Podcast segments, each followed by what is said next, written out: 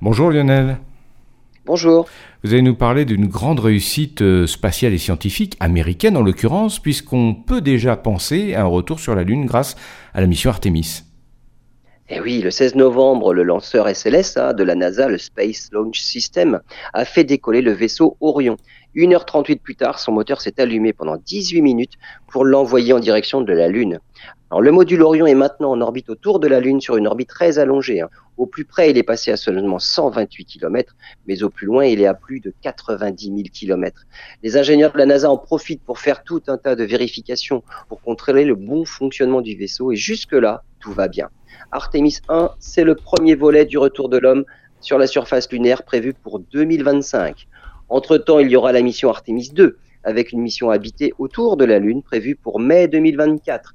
En attendant, l'actuelle mission Artemis 1, entièrement automatique, celle-là, doit revenir sur Terre le 11 décembre.